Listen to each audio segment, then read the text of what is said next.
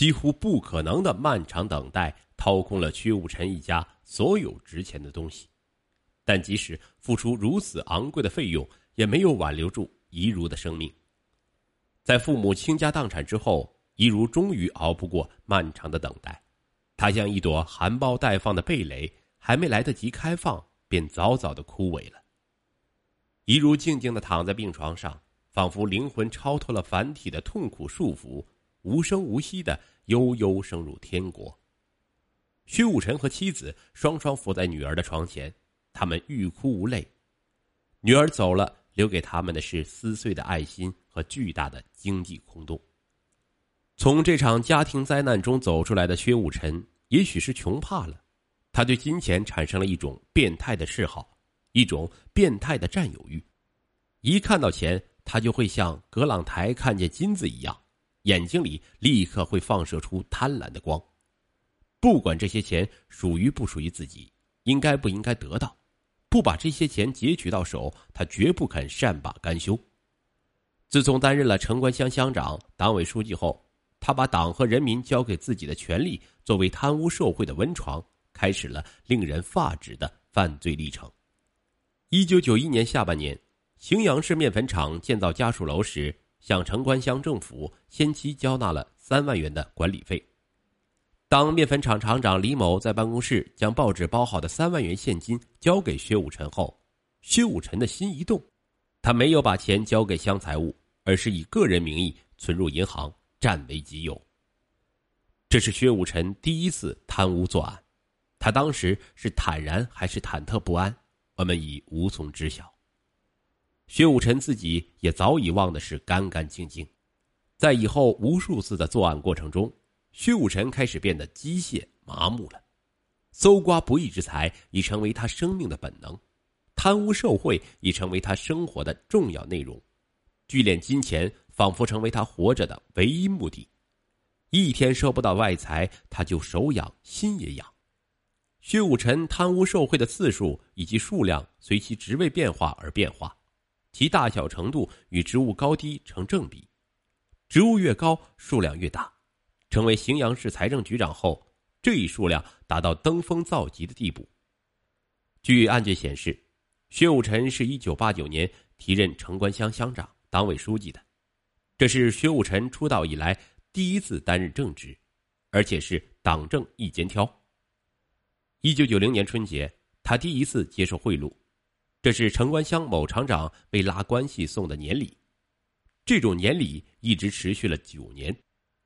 年年春节前夕，这位厂长就怀揣着数额不等的红包，踏着贺岁的鞭炮声，准时拜访薛武臣。一九九一年，薛武臣第一次伸出贪污的黑手，将荥阳市面粉厂交纳的三万元管理费塞进自己的腰包。这一年，他贪污一次，受贿两次。一九九四年十一月，薛武辰荣登荥阳市财政局长宝座，犹如葛朗台守金库。薛武辰的眼睛开始熠熠闪亮，他迫不及待的躺在欲望的温床上，乐悠悠的编织伸手可及的发财美梦。一九九五年春节前夕，薛武辰开始明目张胆、肆无忌惮的贪污受贿。这一年，他受贿二十一次，达三十点四万元，治污两次。数额六万余元。一九九六年，薛武辰作案达到疯狂程度，仅在办公室就受贿四十余次，贿额高达三十四万元，贪污四次达二十一点一九万元。一九九七年，受贿十五点四五万元，贪污四十六万余元。一九九八年，仅在春节前后就受贿二十二次，贪污三次，贪污款高达六十九万余元。上列数字只是有证可查的一小部分金额，在薛武辰七百八十六万元存款中，尚有六百万元属于巨额财产来源不明。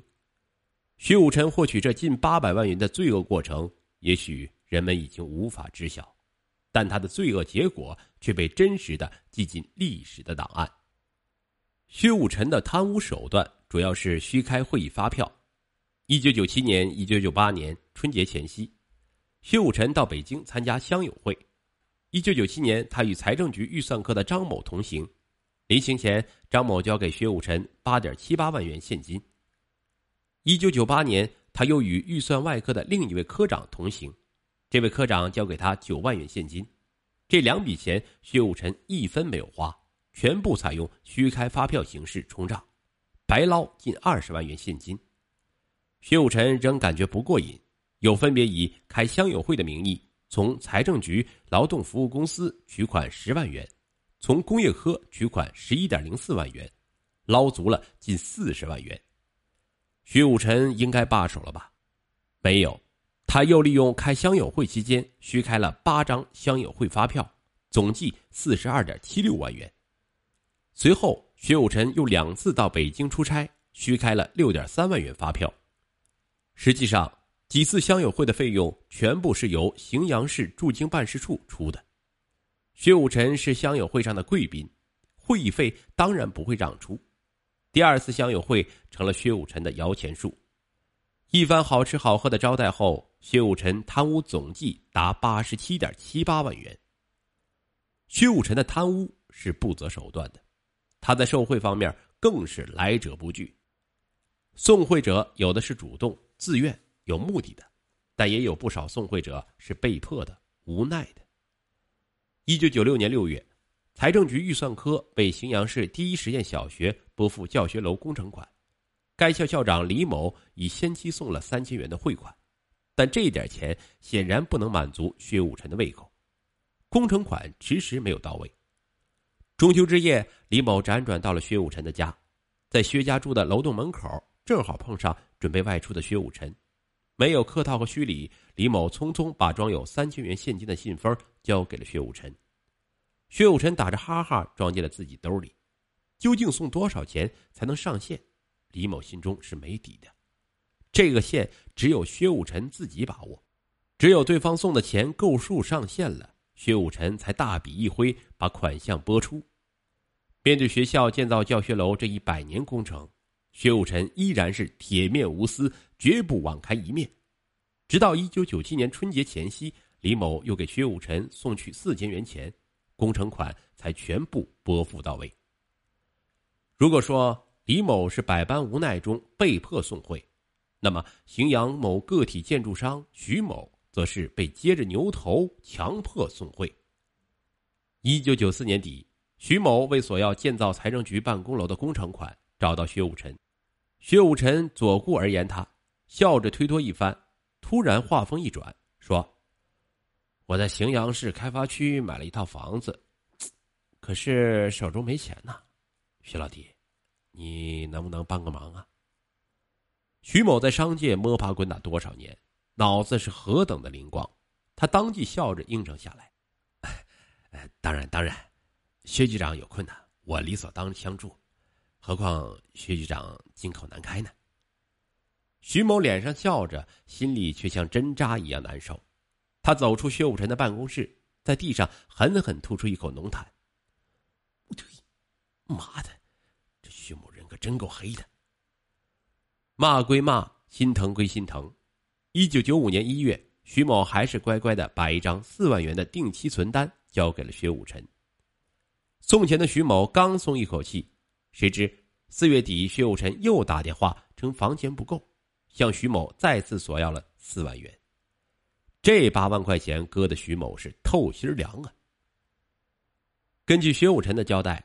办案干警在荥阳市财政局查账时，又惊讶的发现，薛武臣的上任和继任财政局长都有不同程度的贪污受贿问题。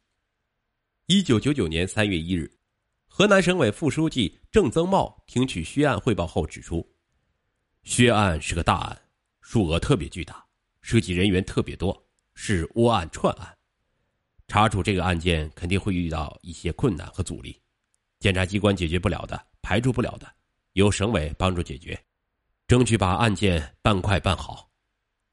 李学斌检察长也指出，要办好薛武辰案件，还有大量工作要做，办案人员要做好打硬仗的准备，对有关直接涉案人员要适时的立案查处，按照中央、省委批示要求，一要坚决，二要慎重，不论涉及到谁，都要硬起手腕来查，不论查谁。都要依法办事。根据领导指示，办案干警经过初查，对有重大犯罪嫌疑的涉案人员立案十四起，其中仅财政系统涉嫌犯罪案件就达七起。